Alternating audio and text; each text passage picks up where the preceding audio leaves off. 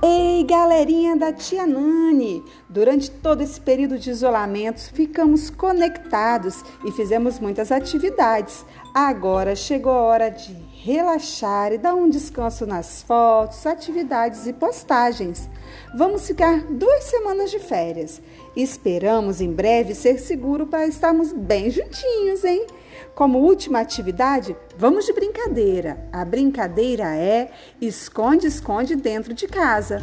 O pegador vai contar até 10 com os olhos vendados enquanto os outros participantes se escondem. Pode ser atrás da porta, dentro do armário, embaixo da cama ou em qualquer lugar seguro.